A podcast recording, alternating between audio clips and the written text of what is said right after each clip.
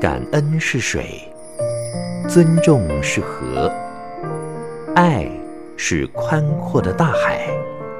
让我们用爱感觉生命，滋润生命。欢迎收听《爱洒人间》。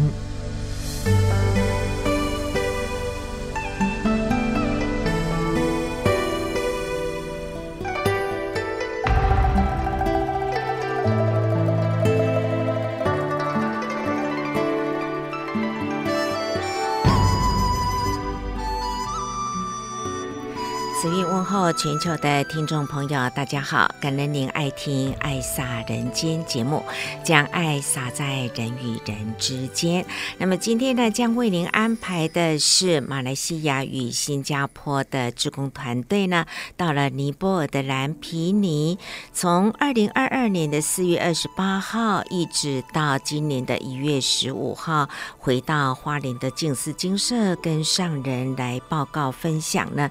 这样子总共有。七个梯次，一百六十天，将近六十位的菩萨来到了蓝皮尼，所做的事情是慈善、医疗、教育。人文还有菩萨大招生呢，都希望能够落实在蓝毗尼这个佛陀的故乡。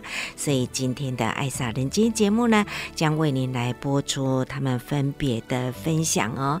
我们的弘法利生回馈佛陀的故乡，大家都尽心尽力在慕行慕爱啊、哦。我们当他们的后盾呐、因为要做这些的事情，也需要有钱才能够做。那么到底？前锋这些的志工菩萨们，他们这样短短的几个月做了哪些事情呢？让您来多了解，就进入今天的爱洒人间。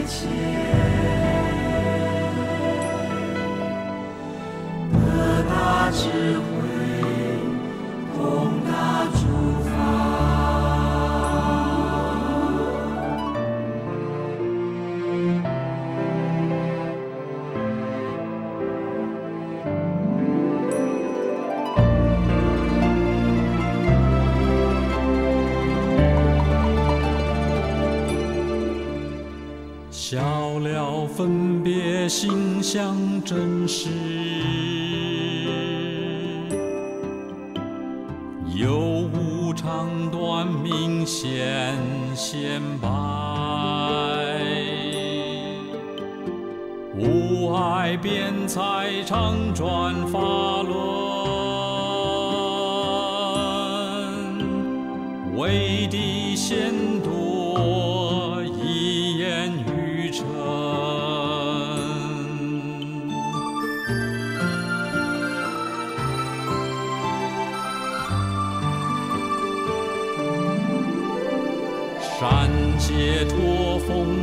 是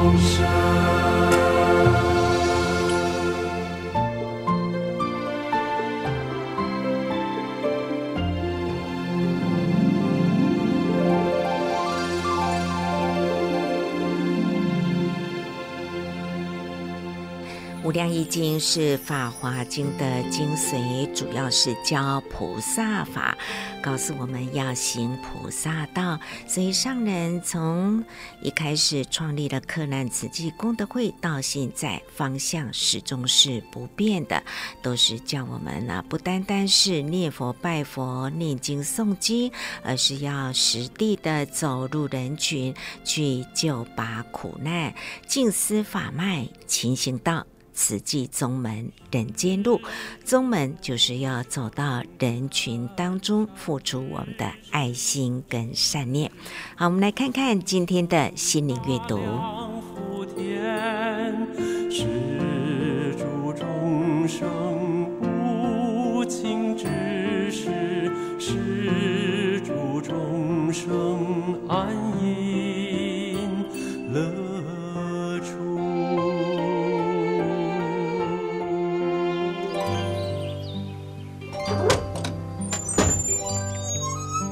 打开心门，迎接阳光。心中有爱，就是富有而可爱的人生。让我们一起享受心灵阅读。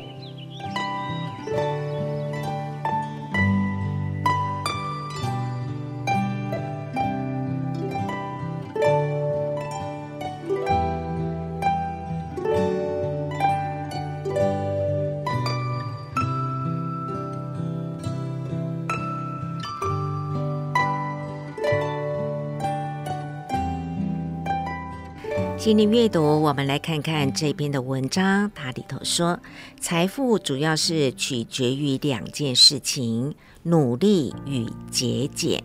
也就是呢，不浪费时间跟金钱。但是对于时间和金钱呢，我们要善尽其用，跟您共同的勉励喽。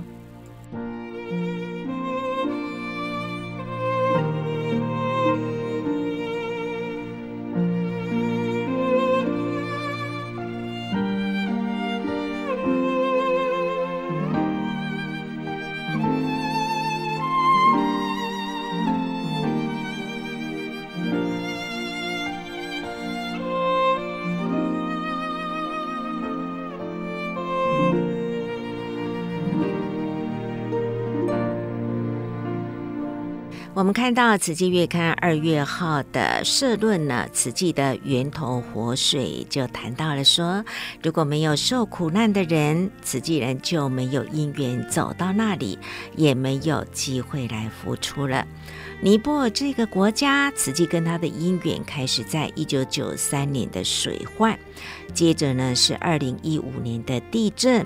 那么这一次，马来西亚与新加坡的志工团队从去年的四月二十八号抵达南皮尼，就开始启动了医疗义诊，还有慈善个案以及教育。十二月中下旬呢，慈济开办的第一届职业训练的电脑班结业，有好几位当地的居民都陆续找到工作了。那么，当地的中小学义务教育有十年，很多的孩子却因为家里贫困而辍学，没有办法去上学啦。所以我们一到了那里，就开始家庭访问，并且进入校园来发放文具、书包等等他们需要的东西，也带动了生活卫生教育，还有最重要的慈济人文。所以你现在看到新闻的报道。啊，这些的孩子们走路也会排队，还有吃饭龙口含珠，凤头饮水，可见呢，人是可以教的啦。孩子受教育是多么的重要啊！当然也看到了这股未来的希望喽。好，那么今天呢，我们首先就请陈吉明医师，也就是马来西亚的纪莲师兄呢。他是负责弘法利生回馈佛陀的故乡一个总窗口啊，在一月十五号，就是过年之前呢，回到了静思精舍。这一天是星期天，所以整个的人文早会时间呢，都由他们来分享。好，我们就把这个棒子交给陈吉民医师。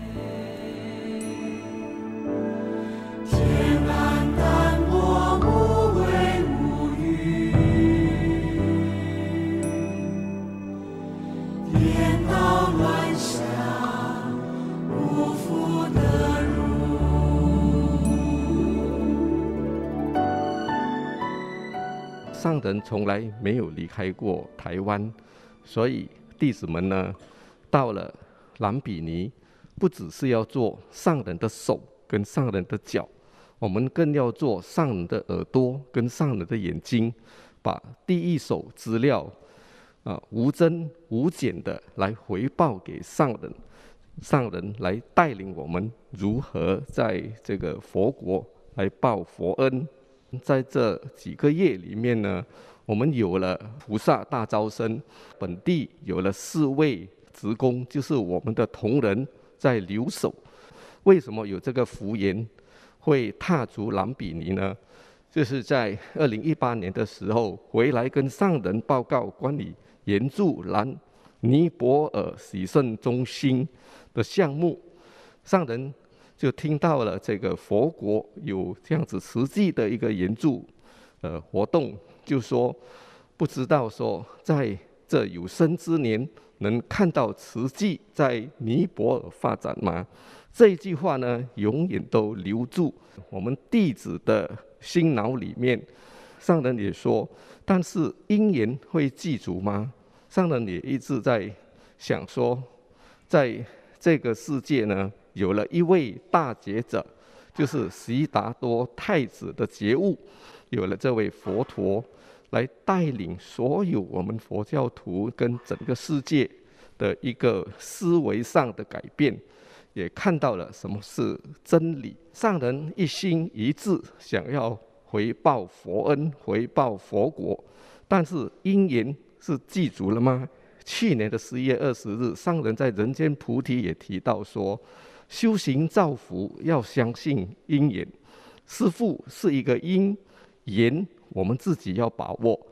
所以报佛恩是一个因，但是我们呢要如何来把握这个缘，来回报佛恩？上人一直有提到说，看到了这一双白鞋跟白裤，踏进了在兰比尼一个贫苦的家庭里面呢。上人说看到了。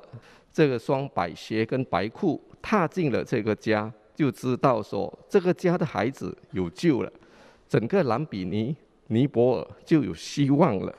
二零一九年十二月二日，上人也说，师父这几十年的心愿，就想在佛陀的故乡来回报佛恩。既有了因缘呢，我们就是要好好的把握。这个因缘是呃来自于哪里呢？就是来自于。我们的援助跟着南比尼泊尔的洗肾中心，新冠疫情的当中呢，慈济也在为这个尼泊尔赠送了很多的医疗物资哦。我们有了九趟的包机哦，把医疗物资送到了尼泊尔哦。那因为这些医疗物资跟粮食的发放呢，跟当地结了一份善缘，因为有了这一份善缘呢，弟子们就觉得说，这个因缘是不是已经记足了？所以在国与国之间的防疫措施有些松缓之后呢，弟子们就踏重新踏足尼泊尔，寻找这个因缘。上人的带领之下呢，这个因缘。是记住了，但是上人也说，你们踏步佛陀的足迹，要去感受佛陀的遗憾在哪里 哦。真的是让我们在回到蓝比尼的时候呢，就看到这样子的一个情景：佛陀因为苦而离开皇宫，觉悟就是想把苦一乐。但是两千五百年后的今天，佛国兰比尼。还是这么的苦哈，但是上人也说，我们只是改变他们的生活呢，是影响不了这个因缘果报。要改变呢，唯一的就是菩萨要在人间。所以上人一直讲说，在佛国没有看到正法，也没有看到菩萨。今天上人要回报佛恩，希望把正法再带回佛国，也希望说。菩萨能够在当地涌出。今天呢，我们这个团队二十个人里面呢，都有包括慈善、医疗、教育跟人文。团队分四大办法来跟大家做呃分享。我们这几个月在兰比尼所推动的点点滴滴，也有各师兄在当地的一些心得。第一棒呢，我们请新加坡的副执行长邱建立师兄跟他的师姐哦，来跟大家分享关于他发心立愿回到佛国常住哈。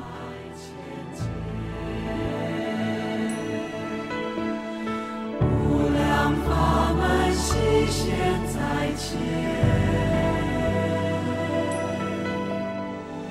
得大智慧。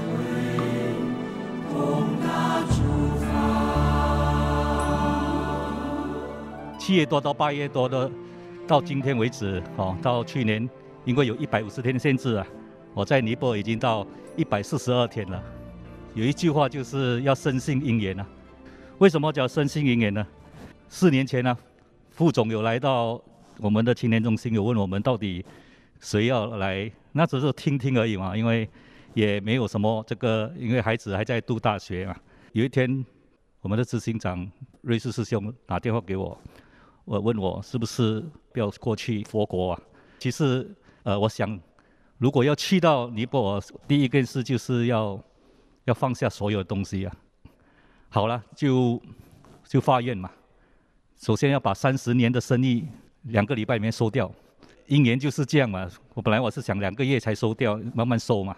我的第一个月去掉了，第二个月呢是家业。我告诉我孩子，你们已经长大了啊，我没有多少个十年了，所以他们也成就我。最重要是我师姐啊，她在新加坡从结婚之后就没有上班了，就是呃在做慈济，也天天都舒适的生活。对于她来讲是不容易嘛。上人就是希望我们秉着那个弗罗纳的精神啊，做上人也要做的事。我觉得这个是很触动我们的心啊。前面的路怎样，我们也不知道啊。我这里发愿很重要啊，所以我这次回来为什么要跟大卫分享？就是这是一百四十二天里面，我如何印证上人的法啊，印证上人的愿。其实我我当初我去的时候，我跟我师姐讲，我要去尼泊尔。他听不懂我在讲什么，我跟他讲了几个礼拜，他也听不懂。我是希望他可以跟我一起啊，两个人在一起啊，哦，不然一人一边的时候，每天电话给你你也麻烦。我们执行长啊，瑞士师就在找他，啊，三十分钟就解决了，解决他所有的忧虑，哈，啊，所以这个是信心很重要啊。我所看到的就是那个牛粪踏在那个墙壁来了做燃料。有一次我去到他们一个家里面，烧了牛粪的时候。他放什么下去呀、啊？印度人吃的那个扎巴蒂那个放进去里边，这样的味道不懂是怎样啊？只是我没有尝而已啊，啊，应该是味道很香，不然他们会这么多人喜欢吃。有一次我去乡村去看那个地啊，乡民啊很热心啊，一杯水给我喝。那我看到那个水的时候，诶，蛮热情的嘛哈，然后水又很清澈，我就喝下去。他们就捧第二杯给我们的本土职工，他不喝，然后他。捧给里长，他也不喝，就我说麻烦了啊，他们全部不喝。我问他为什么你不喝？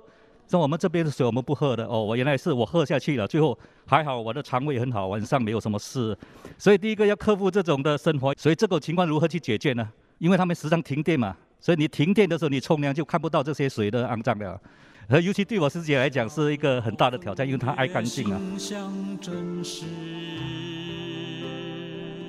很感恩我们这一对菩萨伙伴哈，邱建立师兄呢，跟他师姐是其实是蛮谦虚的哈，因为我们都很感恩他，每天早上他都一大早会去采购早餐，买面包、蒸鸡蛋，晚上呢他也会打理整个会所、疗房。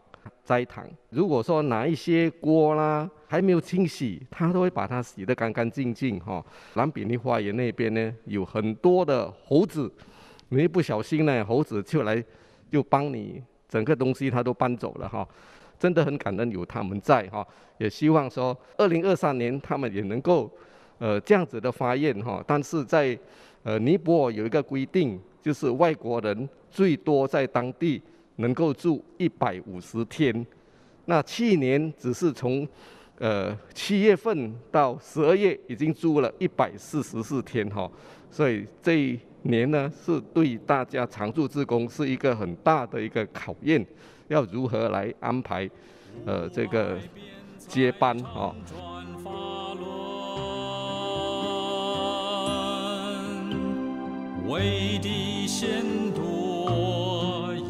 接下来呢，我们请这个呃慈善组啊、就是由我们的慈伟师姐来带领团队，跟大家分享关于在尼泊尔呃近期所做的一些慈善个案。在兰比尼，我们走了进去之后，只要走进社区，就一定会看到需要帮忙的人。那这样子的一个呃普遍的贫穷状况，在我们呃慈善的团队来说，我们一定要把我们的第一步走得非常的稳。更重要的是，像上人给我们的指导，改变生活改变不了他的因缘果报，所以我们要从根本这里来下手。那最重要的，呃，其实，呃，我们虽然在我们当地都有长期在做访视，可是到了一个新的环境，我们确实是要好好的来探讨。那这条路要怎么走的话呢？我们记住上人告诉我们的人能弘道。而且我们有信心，是因为我们只要依循上人开好的路，把这条纵卦牢牢地牵在手里，我们一定能够找到方法。所以今天慈善开始分享之前呢，要先跟师兄师姐们分享人，还有我们的法脉精神，那就是竹筒岁月。我们非常感恩，在尼泊尔的这片土地上，有非常多的人呢，他们都曾经到过马来西亚打工。那这些人呢？呃，其实尼泊尔人他们的蛮有语言天分的，所以他们能够说非常流利的马来语，还有我们当地的呃福建话，甚至是呃呃，当然英文他们是没有问题的，在加德满都。其中有一位呢，他叫做杜西师兄，他曾经在马来西亚打工了十一年，他的因缘是他的老板呢，就是我们的委员师姐。所以在马来西亚的时候呢，他已经有参与非常多的慈济活动，并且有投竹筒的习惯。所以我们四月份呃回到了加德满都之后呢，马上的就把师兄他找回来，他也答应跟着我们一起去了兰比尼。他虽然在尼泊尔哈，在加德满都，在兰比尼，他所见的才发现说，原来自己的家乡还有那么贫困的地方。通过我们帮忙了那一位在地上爬的小男孩，他的姐姐上学之后呢，杜西师兄非常的打动，所以他回到家里之后呢，他就带动他的两个女儿，鼓励这两位小朋友哈，要为贫穷的人付出，所以他们也开始的投竹筒。可是小朋友他的零用钱有限，所以我们又学习土耳其，告诉他说：“你每天只要发一个好愿，拿一张白纸写一个心愿，是在帮助人哈，也是把祝福送给人。”随着我们越来越多的个案的发现之后呢，我们也想跟缅甸这里做学习，于是我们通过呃线上哈，把一把米的这个正言法师说故事的这个动画呢，跟两位小朋友分享。我们很感恩缅甸的家人哈，他们的故事是真人真事。孩子们虽然看动画，可是我们也有真人的照片，告诉他就是这一位哈，这一位师伯他这么做，然后他这么的带动，让孩子很入心。所以两个孩子呢，他们除了投竹筒写好话，他们也开始的存一把米。这时候呢，我们很感恩金色师傅们给我们很多的指导，告诉我们说小朋友的爱心呢，一定要让他能够恒持。所以我们就找了全球。各个国家的孩子有落实竹筒岁月的呢，在跟这两个孩子分享哈，真的他们都能够听进去，并且持续之后，我们有了第一个。人物的典范哈，所以就请杜西师兄和我们的尤尼斯师兄，他们两位都是本地的志工哈。回到蓝毗尼的时候呢，一定要跟我们的个案分享一把米。那他们的对象就是我们的第一个感恩户，那就是大家已经非常熟悉的，就是眼睛看不到的夏拉达女士哈。今天的爱撒人间节目，慈院为您安排的是南平里的志工团队，包括马来西亚的陈吉敏医师以及新加坡的菩萨伴侣邱建义师兄和李国香师姐。那么刚才所听到的就是慈善个案的报告。王启珍师姐法号慈维，谈到了夏拉达这个个案呢，大家比较熟悉，我们就继续来聆听。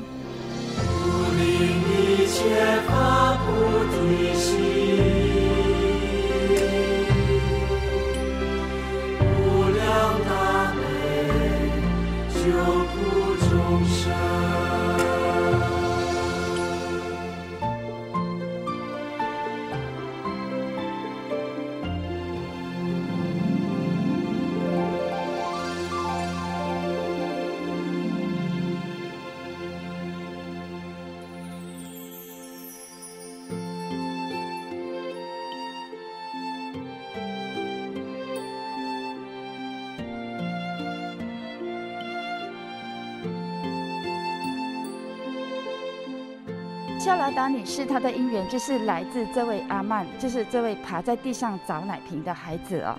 我们发现他们之后呢，就开始给予补助，并且让他的大女儿去上学。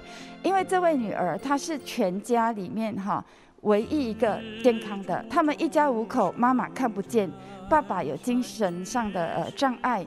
弟弟呢，因为癫痫，脚没力，没办法站，所以当时夏拉达告诉我们说，如果可以的话，我们帮忙他的女儿上学，因为他是家里唯一年轻健康的人，那希望他能够让家里带来希望。在此同时呢，我们依旧记得上人说的，改变了他的生活，一定要想办法改变他的因缘果报，所以就鼓励夏拉达。做一把米的动作哈，我们没有想到，其实杜西师兄去完的十几天之后呢，他就把第一包的一把米交给我们了。可是那时候我们不敢报告，因为会不会是因为我们跟他说了，他随性就一啊，你们帮我，然后我就做，这样子就交给我们，一直一直哈，等到五个月以后，我们才开始发现说，夏拉达女士她真的是有这一份恒心哈，她一共交给我们总数哈四。这次的呃米铺满，我们收到了七点七公斤的米。这一把米呢是非常的感动，因为跟缅甸的农民有所不一样的是，夏拉达女士她不像乌丁吞师兄或者乌善丁师兄那么快速的能够把一把米就抓进那个米铺满里面，她是看不见，她是用听的。把这一把米抓了之后，听着那个米的声音，先放在一个盖子上，再把这一把米呢抓进袋子里面。所以，当他侧着脸用手去抓那一把米的时候呢，那里面充满了无限的感动哈。今天跟大家分享的时候，我们脑海里还出现了那一个画面，所以我们又有了第二个的人物典范哈。呃，我们记得上人说的“一法能够生无量”，所以就继续的再去鼓励哈。接下来我要把棒子交给我的伙伴，呃，呃，丽华师姐来继续说故事。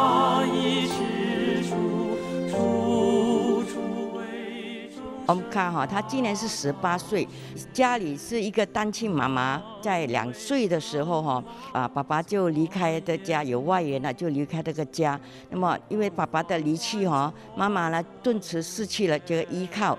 还好当时虽然是呃没有了爸爸，但是妈妈的外家哈都有援助他，所以呢他就就这样的靠着外家的援助而生活哈。那么他就有去上学，那时候去年十七岁的时候呢，外家就讲哦，孩子长大了，他是否可以自己出来工作呢？这样我们就不开始就不援助他了。所以呢，他就开始辍学，辍学过后呢，他就去做。散工啊，有做就有钱，这样来养这个家。所以当我们再去做家访的时候，妈妈是非常的忧心的，因为如果孩子不去工作呢，他家里就没有得吃了哈。所以呢，没有办法让孩子去读书了。去到他的家的时候呢，就看到他这种情况呢。跟他妈妈讲哈，读书是非常重要的，唯有读书才能够改变他们以后的人生哈，以后的生活。所以呢，既然看到他这样辛苦，我们就觉得马上就决定了，师傅我们援助他的生活费，就把物资送去，然后让他呢能够安心的。去上学哈。那我们在蓝毗尼呢，我们要送物资去去给感恩户呢，是很困难的哈，因为我们交通也不是很方便，所以我们就要租这个面包车哈，把那个物资呢挤满了那个车里面，或者车顶上也要放物资，这样送去哈。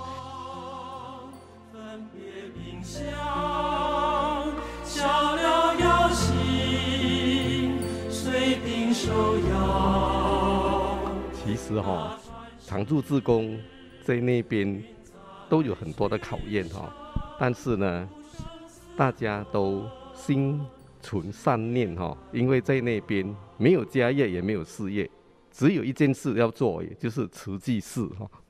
所以从起床到就寝，只有一件事而已，就是慈济事哈。但是我们常住志工在那边呢，人数有限，所以虽然说是有慈善、医疗、教育、人文跟培育哈，但是呢，每一个人呢四大八法都要精通，所以这就是上人所要的全能的人才。所以说上人就希望说，在外每一位志工都要了解四大八法啊，所以我们有一个默契，当有大活动的时候呢。其他的都要放下，专注在一个大活动。因为上人说，慈济的每一个举手动足都是在传法。我们服务到每一个动作行径，都是看到慈济的美。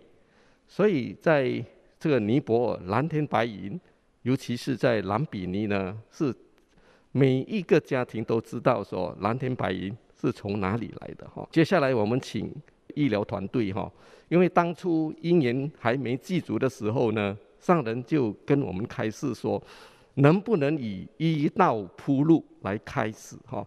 因为病是最苦的啊，在当地也求助无门。今天我们也有这个医疗团队来跟大家分享，在兰比尼那边的一些医疗个案跟。呃，一些感动故事哈，我们请呃庄管家医师哈来带领他团队来做医疗的分享。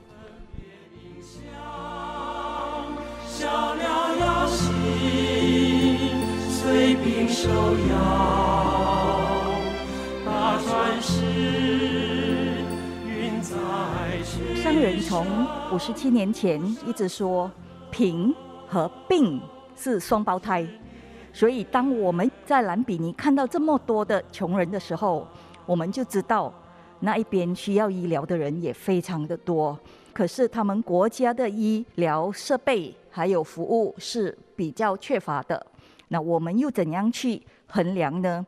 要怎么的走进去呢？唯有我们就是走到一步，我们再来规划一步。先要去了解到底尼泊尔国家医疗。我们可以做什么？今天有两位要跟大家分享的，一位慈善与医疗结合的年轻个案，庄医师在马来西亚政府医院上班，年假三十五天，可是去年他去了尼泊尔四十九天，那他是怎么做到的？我不晓得。医师我们都知道非常忙，也不能长期的。住在那边，感恩他带领我们的时候是以远程的 Zoom，我们都是线上开会讨论个案，这样子能够把个案带得更快，照顾得更好。接下来我把棒子交给庄医师来分享呃个案。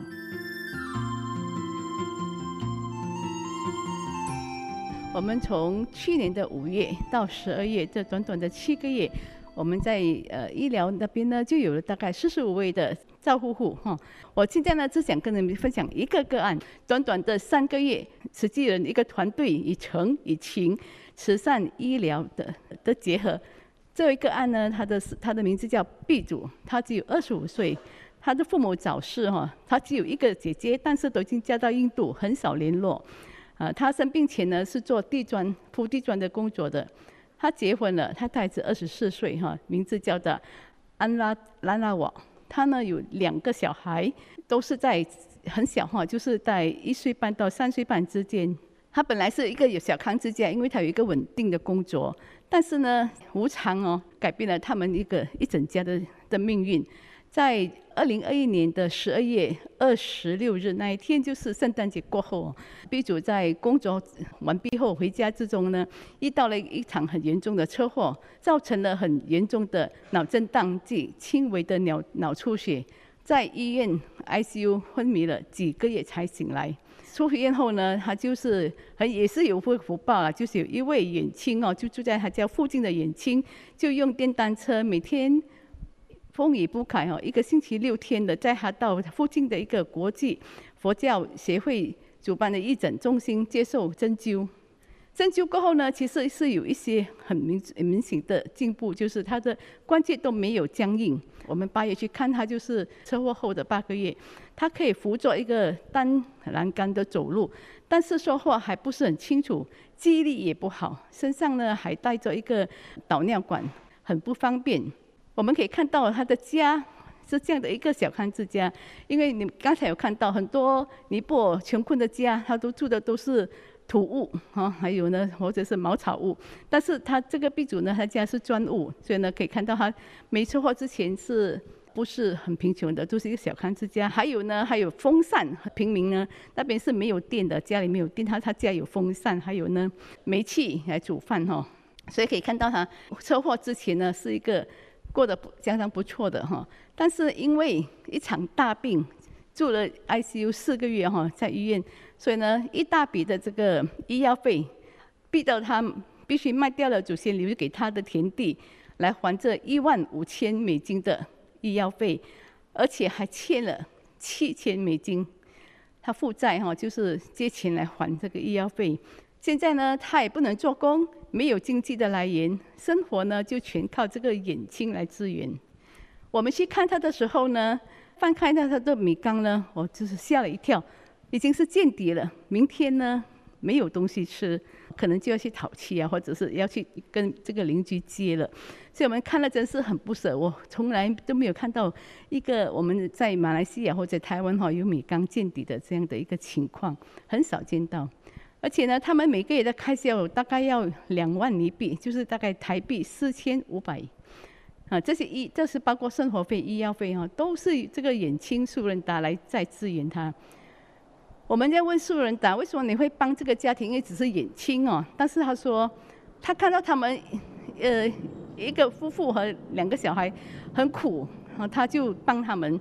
但是他说帮了这个六个呃四到六个月哈，他自己也支撑不住，因为他有自己一个家庭来再再去呃要去支援的，所以他说他希望慈济能帮 B 组的医药费和生活费。我们小组讨论后呢，决定从三个方面支援这个 B 组哈，就是我们要从安身、安心和安生活，希望他能翻转他的人生。所以我们在隔天呢就呃马上就。送了这个白米啊、饼豆啊、油啊、盐过去哈，给他们，叫先先温饱他们的肚子。朱润达他非常激动地说：“他说之前这这个家庭落难的时候，他有去了好几位的富人家去请他请求他们帮助这个家庭，但是都被拒绝了。他说他非常的感动，因为实际从这么远的地方来，无亲无故，跟他们不认识哈，一下子哈。”就这样来帮他们，这就是上来我们跟我们说的菩萨哈，无缘大慈，同体大悲。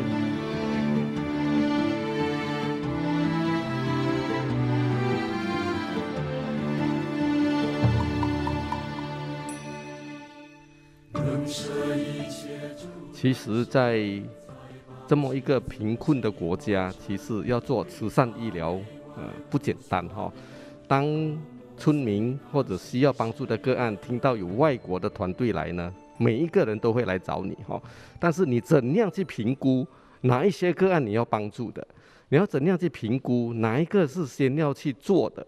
其实这个就是要靠我们的上人给我们的法，我们必须要精进清晨，我们必须要怎样的稳住我们的心来做评估哈。所以结善缘是非常的。重要哈，因为当地的大的商家、当地的医护人员、医院都会给我们很多很多的他们的经验分享哦。很多的医院也跟我们说，只要慈济提出要求，他们都会呃来帮助。因为看到一个外国团体，不是只做一次就走了，我们是长期的会在那一边继续追踪我们的个案。所以他说，慈济跟其他的团体不一样，就在这里哈。所以上人说，在兰比尼，我们不要办一年一次大型的义诊活动，我们要办的是中小型，而且一年好几次，这些个案才能够得到追踪，才能得到跟进。所以这是上人的智慧哈，上人的指导。很多医生收了费，听到。他们去跟他讲实际呢，他说我打折扣了，出去外面再拿钱回来，所以这个就是我们看到每一个人，上人说要启发他们的善念，来净化人心，正法才能够传回去。哦，上人也说要翻转生活，翻转人生，唯有教育。所以教育这一块呢是非常非常的重要。我们真的很感恩，因为去年底的这个。呃，马来西亚跟新加坡的学校假期哈，有了这个团队到尼泊尔去带动我们学校的发放。这个重点是在于如何带动教育的人文。我们把棒子交给我们的教育团队，由苏启峰副执行长来带领哈。在了解做盘点的这个工作，我们拜访了几所学校，校长的回馈辍学率非常高。那根据资料显示，差不多三分二的孩子哈，从小学没有完没有办法完成这个中学、高中，那只有三分一能够毕业。看到很多孩子哈，在冬天的时候，他们只穿着很单薄的制服。很多赤脚啊，没鞋子啊等等，孩子都不来上课。那更重要就是，我们也看到很多孩子的营养很不良哈，因为学校所提供的午餐哈，只是区区的三块半哈台币。当然，很多这些孩子的家离开学校很有距离，所以没有交通工具，他们就不来学校。那更重要也是重点，就是他们真的是很缺乏人文哈。我们在很快的时间。即刻啊展开了这个希望的工程，短期的哈，我们从辍学的孩子开始，让我们有办法去挨家挨户哈去盘点，以及更进一步的了解到底孩子为什么不来上课。那我们发觉到他们因为缺乏这些物质，所以我们开始发放。那也觉得说，哦我们也要结合慈善、教育、哦人文。还有这个医疗，那我们觉得孩子的补助哈也是很重要。巴士也是在安排中，重点就是在人文教育。这个就是影片哈左上角的，我们看到啊孩子不止赤脚哈，甚至呃穿拖鞋还有穿袜子来上课，脚就很容易受伤。那左下角就看到很多孩子，他的书包非常的简陋哈，从这个米袋啊等等。右下角呢就是。呃，穿着很简单的制服，在寒冬中，连慈济人都要穿着厚厚的几层的衣服哈，可是他们就是能够这样度过哈，真的很佩服。这就是我们物资发放哈，真的很慎重，很感人。我们采购团队师兄姐很用心，也在呃跟这一些实业家哈，就是。供应商他给我们了很合理的成本价，整套哈这样送给这个孩子不到四百多的台币。我们在进行就是发放哈这几天，就是我们还在进行最后梯次，那一共三梯次，一共有二十八所学校。一万一千两百六十三位学生受惠，这占了我们公立学校大概八成以上哈。也就是说，我们在短短的几个礼拜哈，呃，就开始发放来自全球的爱心，送给全这些孩子。那最重要，也就是物资哈，只是一时。那我们希望我们能够给孩子带着一辈子，就是从人文教育着手。那我们也分阶段哈，在深耕人文，不止从呃物资的发放。呃，进入观念上的改变，那我们也开始培养人文老师、种子老师等等。那第一个阶段，我们就进班哈，不止给物资，我们马上进班。带动啊，让孩子了解要如何穿着的整齐哈，也从生活教育、洗手，还有这个环境的整洁、行医等等。更重要，我们就是希望上人所说的，要把正法带回尼泊尔。那我们觉得静思语非常的贴切哈，而易懂，让孩子能够铭刻在心。那我们不只带动孩子，我们也跟校长还有老师来解释。近似语的含义哈，那他们非常受用。那除此之外，我们也进行人文教育哈，因为时间很短，所以我们只是用这些，比如说尊师重道的这些道理。那这位孩子呢，他很荣幸，他觉得能够奉茶给孩子，这是唯一的。那他看到这个校长哈，就是校长悉达多小学的校长，他是穆斯林哈，可是他非常受教哈。我们讲什么，他就完全可以接受。身教很重要，他也领悟到，所以每天在学校，他就是把学校整理得很干净，然后把。这个鞋子排得很整齐，感受到哈，连这个孩子也也觉得以前不敢跟校长讲话，现在离开之前他还说“我爱你”哦，这就是我们看到短短的改变，然后我们。真的在这一段时间哈，看到大家好像一家人，孩子哈来的时候就好像当我们是贵宾，回的时候就依依不舍，牵着师姑师伯的手。哦，那么我们也不止学生、校长、老师，我们一样哈，送上我们的这个夹克，然后我们也办了一场敬师哦谢师的这个奉茶仪式。他们如归如一哈，排列得非常整齐。其实我们进去学校不多次哈，可是他们已经完全能够接受这种鞠躬的文化，还把手拉住校长老师的手哈，真的非常感动。上人的法真的是非常受用。接下来我们请瑞士师姐来跟大家分享我们在校如何带动近视语。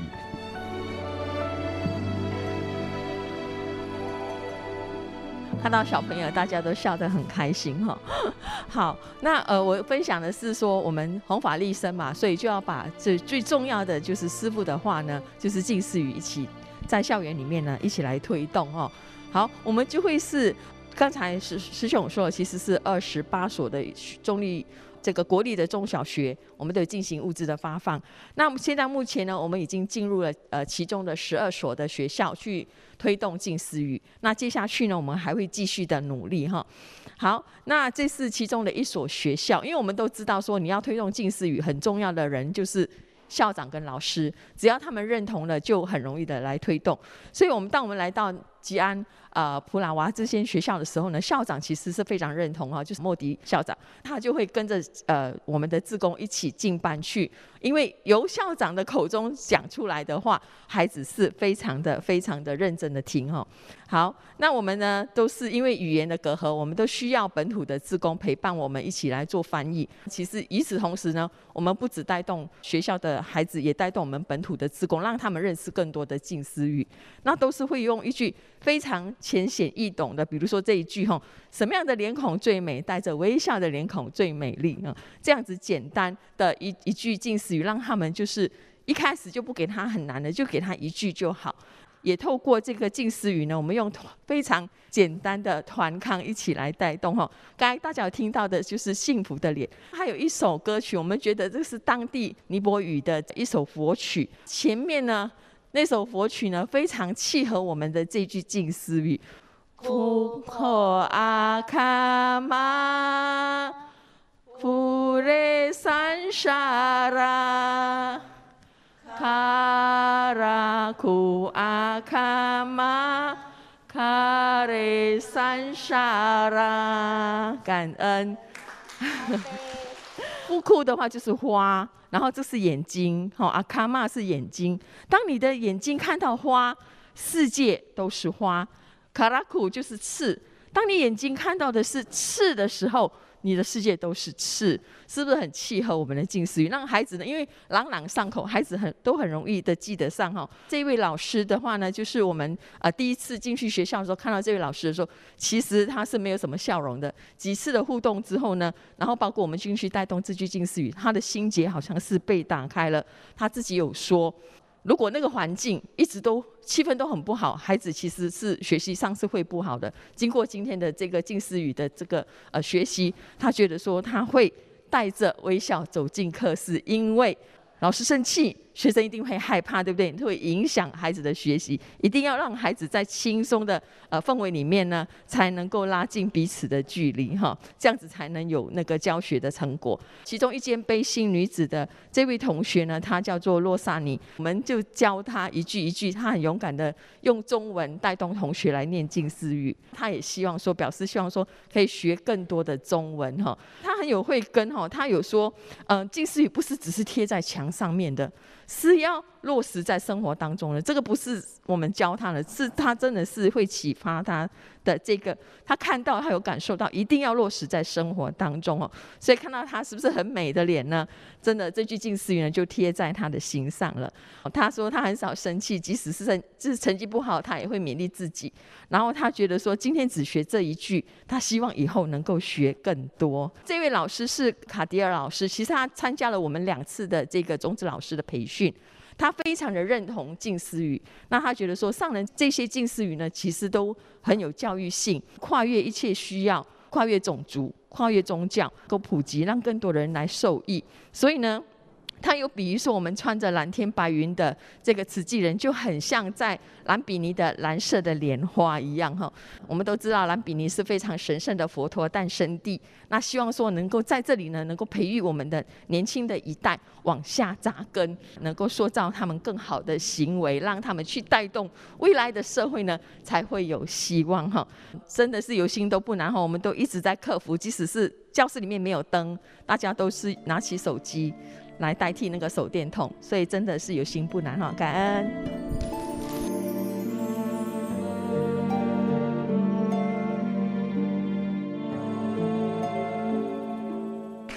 好，感恩瑞士师姐哈。还有教育团队的努力，那我们发觉哈亲师生的关系，这上人也非常重视。为什么呢？在尼泊尔这个土地上，我们发觉很多家长都不重视教育哈，只要耕田收田，他们都把孩子留在家里，不给他来上课。这一位是呃家协会主席哈，就是家长会的主席。那他来来了，看了很感动哈，进版看到我们如何带动，马上就把走到课室外。呃，把这个鞋子安排得很妥当。我们说哦，这个发放场地要很庄严，他就马上招募哈。我们以为来五位，结果带了五十位的家长哈一起来清理，让我们非常感动。我们在办亲子的这个运动会，然后他也带了家长一起来清理哈。这个整个活动亲子运动很生动哈。我们不忘记，一定要借这个因缘来进行亲师环节，让这些家长了解到哈教育的重要，一定要把孩子送进来。报告大家哈，以前出席率只有百分之六十，经过持续这样子的带动，已经进到百分之九十的出席率哈，这让我们非常温馨。今天的《爱撒人间》节目，我们所听到的是马来西亚与新加坡的慈济志工团队，在四月二十八号来到了佛陀出生的地方。我们也听到了慈善个案的报告呢，是王启珍师姐、李丽华师姐。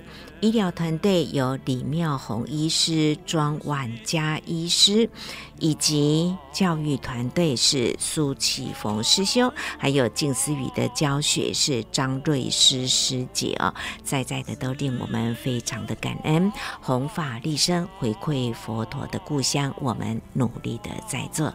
感恩你的爱听，慈运跟您说再见了，拜拜。人生